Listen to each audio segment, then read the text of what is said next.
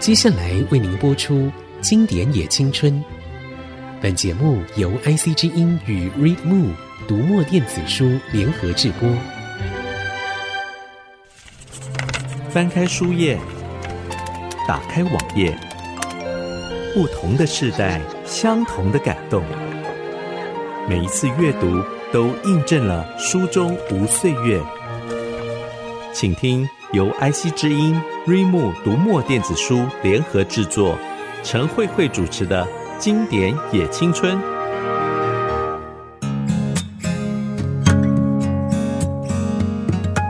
嗨，各位亲爱的听众朋友，大家好，欢迎收听《经典也青春》，青春也经典。我是陈慧慧。先分享一句，呃，我这几天看到了很动容的话，他说。人生就是这样，会发生什么事，谁也不知道。当这个发生的事是你措手不及的一个大意外，可能就是，也许是你在深夜里面接到一通撼动了你整个的生命，或者是你的家庭的这样子的一件事故的时候，那。一个人要怎么去面对？嗯，这看起来好像是故事，或者是小说，或者是电影、戏剧的情节，但是却是在平凡的现实生活中也很可能会发生的。哈，其实我们都知道，有的时候现实会比小说还更。呃，令人措手不及，对，胆战心惊。我们今天邀请到的领读人，我从他在二零一五年写的小说短篇小说集《哈用走的去跳舞》，尤其印象深刻是第二本《暂时无法安放的》，就知道这个作者他的灵魂，呃，有着非常细腻的一种生命的思索。那也有一些对于究竟自己应该要怎样去走一条生命的道路哈，我感到非常的惊喜。今天邀请他来，除了他获得了这个去年二零二三年的台北文学奖年金的首奖，呃，这本《女二》啊，要恭喜他之外，也请他来。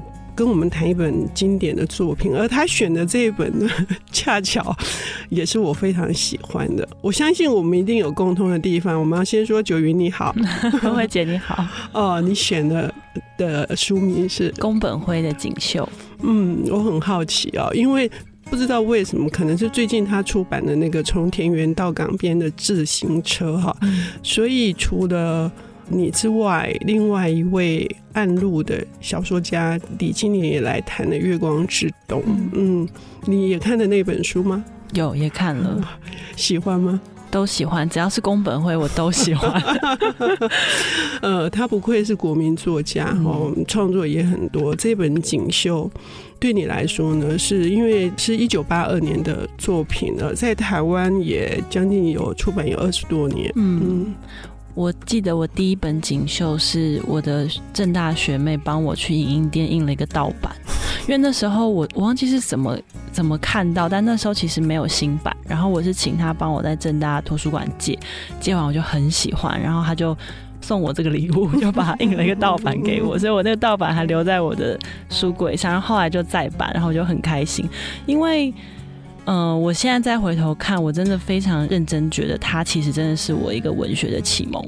嗯，因为我在看这本书的时候，大概二十几岁，其实才刚开始写，甚至可能还没开始写小说，然后。因为在呃，我们表演领域里面有一本很经典的作品叫《收信快乐》，单成菊老师写的。然后它其实就是一个剧本，但它整个剧本形式是书信，然后一对青梅青梅竹马的书信记录。那《锦绣》其实也是这样的书信体，所以书信体其实真的是一个很好对读者或者是对作者来讲都是一个非常好入手的一个形式。然后。我那时候看的时候就惊为天人，对，而且它里面探讨了一个我其实也从很小就在想的事情，就是我常常在想说，为什么我长这样？为什么别人长那样？为什么我的家庭是这样？有些人一生出来他就是一个破碎的家庭，或是他就是一个残缺的身 身体等等，然后有时候会觉得啊、哦，好可怜这三个字，但我现在已经不讲，不太讲，不敢讲这三个字，因为。那个人的生命中到底会怎么走，好像我们真的是很渺小。所以那时候宫本会在锦绣里面就提出了那个业，嗯，那这个业其实对对我们华人来讲其实不陌生嘛，大家都大概都理解的东西。可是我很少看到一个一个作者就是可以愿意把这件事情直接讲出来。嗯，对。刚刚提到这个书信体的小说，这本书总共有十四封信。好，那他自己说过，受采访的时候，就是他受了这个杜斯妥耶夫斯基的《穷人》这本小说的影响。呃，其实主题也有点类似，谈的就是贫穷，或者是失落，或者是重大的事故的挫败等等。哈，所以他用书信起来。可不可以再深入聊一下，嗯、这十四封信是怎么的构成呢？他其实就是一对已经离婚的一对男女，然后有一天在一个缆车上突然相遇。那女生其实带着她第二次婚姻生下来的小孩，那那个小孩其实是一个残障，心智的残障这样子。然后，然后他们就开始。有了这封这封通信，那当年为什么会分开？就是其实是男生好像跟了一个算是酒家女的女生在温泉旅馆里面，然后那个女生就是直接想要杀他，然后结果自杀。那女生是死掉了，然后男生活下来了，然后这件事情就让他们婚姻就是整个整个变得就是变成一片黑，然后他们也没有特别去。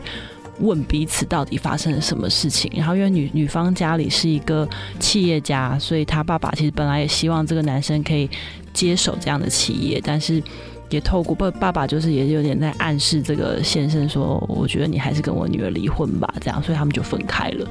那这封这这些通信就是从他们到底当初到底发生了什么事情开始谈起，这样。嗯，这个到底发生什么事情，就是一直在追问这个。嗯这个女主角她认为圣早雅纪，她觉得为什么我们结婚又不是没有任何基础，是经过了五年的恋爱，而且还同学过、同校过，那为什么会跟一个来路不明的女人，然后又编了一个借口，又有谎言说你是去谈生意，那确实发生这样的事情，就是。呼应了刚刚九云说的，为什么这件事情发生在我身上？哈，我为什么这么不幸？哈，也是你刚刚谈的。那每一个人，我们会说好可怜，可是现在不敢说。我跟你一模一样，不敢说，因为究竟这件事情是正面或者是反面，它是怎么来的？所以你要不要再深入的再聊一下？说你的那个体会是，呃，这桩这些不幸。你说的那个业，他的那个宫本会在处理这件事情的时候，他是怎么样来表达的呢？嗯，他有用两种方式，一种就是业，其实就是它不会是一次性的，它会有一个 pattern，嗯，所以这个女生后来嫁的那个先生，其实也不是一个很建立完整爱情基础的一个婚姻，然后她也发现她先生有外遇，然后甚至她后面发现，哦，原来她先生。已经有了私私生子这样子，然后他也同时就是在想说，他刚开始生下那个那个有残障的状况的孩子，然后他甚至恨过他的前夫，因为我觉得这个心理很厉害。他就说，如果当初我们没有你当初没有做那件事情，然后我们还在一起，然后我怀了你的孩子，就不会是这个智障了。所以他恨他，他把这这个孩子的。原因归咎为她前夫做了出轨的事情，可是她后来随着这个照顾这个孩子，跟这孩子产生了就是很深很深切的感情以后，他开始意识到说，也许这就是他这辈子所要经历的东西，而他必须靠着这样的东西，他必须去改变那个 pattern。所以我觉得里面有一个很看似非常顺畅，但我觉得是宫本辉。深思熟虑的一个技术，就是其实当他们开始通信以后，他们两个就是十年前这样分手，其实两个人都过得不好。可当他们开始通信的时候，好像你感受到这个女生她开始对她的儿子，还有对她的生活，她开始有了更明确的掌握跟清晰度。然后男方也从一个浑浑噩噩的状态，突然开始跟他身边女朋友认真的开始去工作。所以我觉得那是一种很无形的力量。所以我们要怎么样去把那个业化开？其实。就是解铃人还是要系铃人，我觉得他这边做了一个很厉害的那个就是他其实这个业虽然是不断的不断会发生，但是他们两个在相遇的同时，他们同时去把这个业解开了。嗯，一个自己觉得遭受到这个重大创伤的女人，她。光是要提起勇气来面对他当年十年前离婚的时候，他只有愤恨，然后只有羞愧，根本不愿意去理解到底发生什么原因。他愿意提起勇气来写这个信，而且男方也他也考虑了两个月，对，一开始没有没有想要回，嗯嗯。那这个过程呢？你觉得这个过程在这个一来一往之间？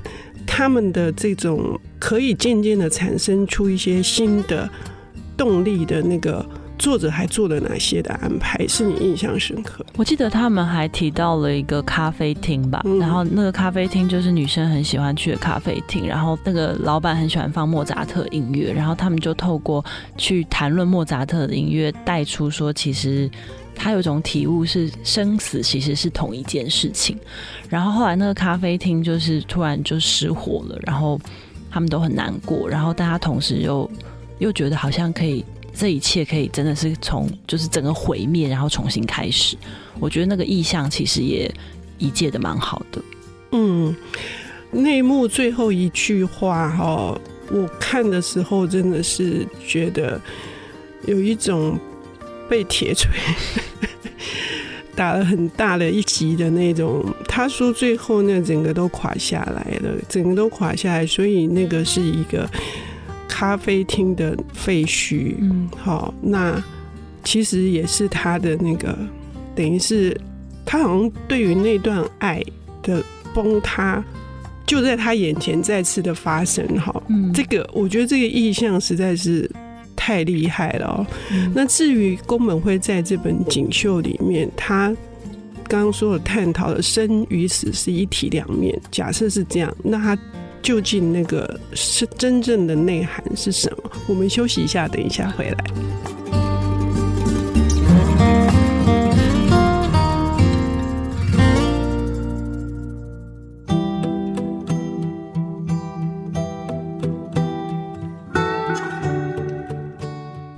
回到经典也青春，青春也经典。我是陈慧慧。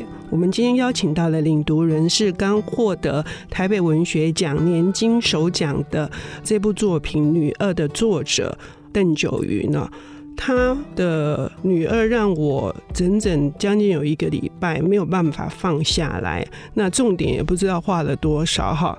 可是他说他有一本可以说是他的启蒙的文学的作品是宫本辉的《锦绣》。上半段节目我们已经谈到了宫本辉，他对于人，就是我是谁，我为什么在这里，我。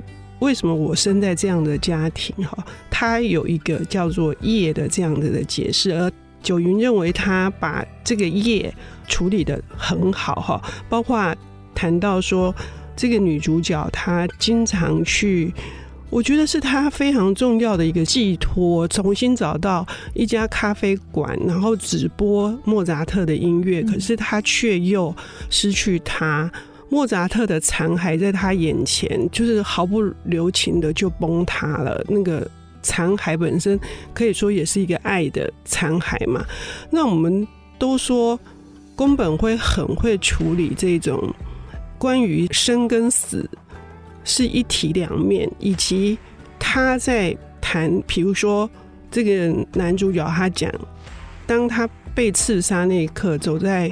死亡的那个路上，他说那不是濒死，嗯，而是他已经死了。好，那那种被什么给捉弄的那个情境，他事实上后来在他遇到这个他的前妻的那个藏王温泉的小木屋里面，他又经历一次。我觉得那一段也非常的厉害。对，就是他看到了一个。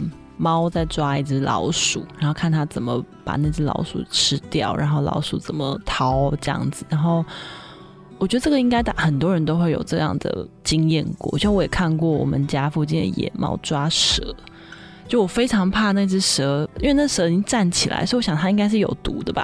然后那两只猫就一直在弄那个蛇，然后我在旁边真的看得惊心动魄。然后宫本会处理这种东西，就是他把我们的某一种角色的心理状态移介到，通常都是动物，因为他早期另外一本书有一个非常经典，就是一个很穷的男生在他家里有一个小壁虎钉在钉子上，然后一直都没有死。然后他就跟着那小壁虎这样一直活下去。就是我们如何身体被钉住的时候，但我们就是用最后的一口气继续把继续活下去。然后他也会提到死亡这件事，比如说被杀、自杀、嗯、意外，嗯，就他这种不同的死法，他其实也都处理得非常好，而且他会让你觉得对生命很无常。这个世界有善有恶，可他到最后都会把这些二元的界限全部都模糊掉。然后我觉得看宫本会会有一种被安抚的感觉，就是他的世界很写实，可是又没有那么写实，因为你看不到真正恶到至极的坏人，然后你到最后都会得到某种拥抱。嗯，所谓的恶，包括这个尤马他出轨，然后伤害了他的妻子嘛。对。那可是还有另外一个，也是这个雅纪，嗯，痛恨的这个女人。如果没有这个女人，这个女人到底是一个怎样的女人？这个也是宫本辉的。故事的小说里面，他的故事里面一定都有两个很重要，就是一定会有一个很神秘的女子，然后通常那女子都是青楼女子，然后就会有一个身世之谜，就是一些人的身世之谜。所以这个女子其实他真的不是一段，就是他们后来结婚后才遇到的一段感情，其实是从更早，其实从他们的婚姻之前，从他们中学的时候就开始的一段戛然而止的一个情感。那其实看到这边的时候，我觉得。人都会这样，就是一个女性角色出发，你觉得你先来后到，但其实你没有先哦。对，那个先还要再往前推。哦，这个也是我们很多的主观的意识哈，嗯、其实在影响我们对很多事情的看法跟判断。如果说你刚刚说的那个安抚，我觉得他很客观的在看待这些事情，哎，他有主观的心理描写，嗯、但是。我觉得他也是抽离的，这个也是你的小说里面，我觉得蛮用的很好的技巧。对，就是你想想看，如果只是一个男人，就是因为工作，然后去了去了那些酒店，认识了一个酒家女，然后后来这件事情变得很轻薄。可是加上他们其实童年有一段，然后再加上这个男生其实丧父丧母嘛，就孤儿，然后他借住在亲戚家，然后有一次在某一次落水。然后遇到，我觉得那个落水也很有趣，就是那个女生就是被追求，然后她不想理那个男生，然后拉着他就就往很海里面跳，这样，然后他们两个就湿漉漉的回到家，然后他们其实就见过那一次面，他们整个生命过程最亲密的那一刻，其实就在那里，就在那个年纪。嗯、那我们也会理解，在那个年纪，某种情窦初开、青春期，其实有时候真的是一个画面是永恒的。嗯，就那一刻你就觉得哇，一辈子都忘不掉了。嗯，所以其实光是写出这个，其实这个女生她就觉得，对，其实我我好像不代表我是你太太，又又代表什么？然后我们即使交往了五年，结婚了几年，也不代表什么。时间已经不是一个绝对值了。嗯，在这里面还会产生一种，我觉得不是好可怜，而是一种。呃，自己自己的那种同理是说，如果这件事情发生在我身上，嗯，好，那我是怎么样去面对？不一定是同样的故事，可是，比如说背叛，然后我刚刚说的谎言，还有这个伤害等等，其实故事不同，但是心情是一样的。在这本书里面，我觉得。这种觉得自己不幸的这一件事情，嗯，他最终为什么会又用书名是锦绣？哈，嗯，九鱼，你有疑问吗？有哎、欸，我刚刚突然意识到，对，我从来没有想过为什么叫锦绣，然后我就问慧慧姐，是不是日文什么翻译过来，还是怎么样的？我的体会是他一开始他为什么会去藏玩温泉，是因为他的儿子也。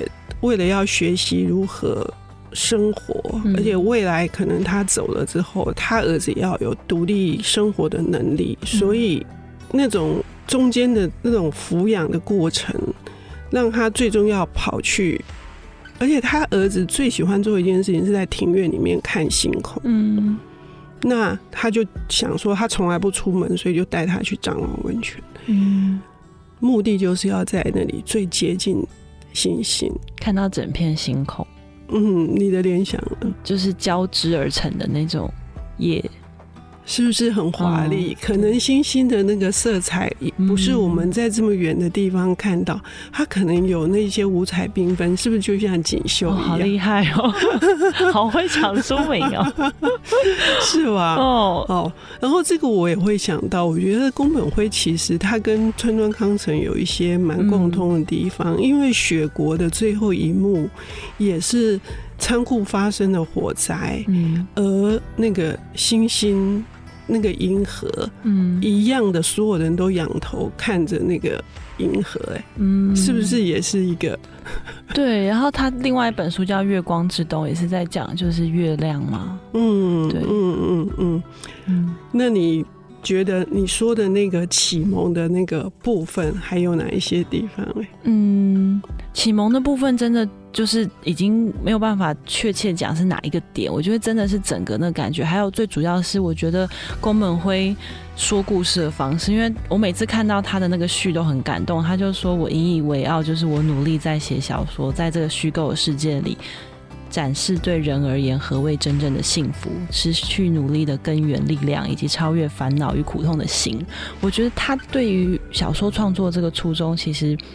才是真正影响我最大的地方，就是我为什么想要写小说，是为了那种想要带给人一种面对痛苦跟生命无奈的一种勇气吧。嗯，如果人世间依然不可能去抹除更多的烦恼，可是如何能够因为理解，嗯，好，因为。可能是同情，我觉得里面有非常多的同情，而能够把这个不幸转化成幸福的可能，这也是九云在努力的。对，所以我们接下来要来谈女儿。好，谢谢九云，谢谢。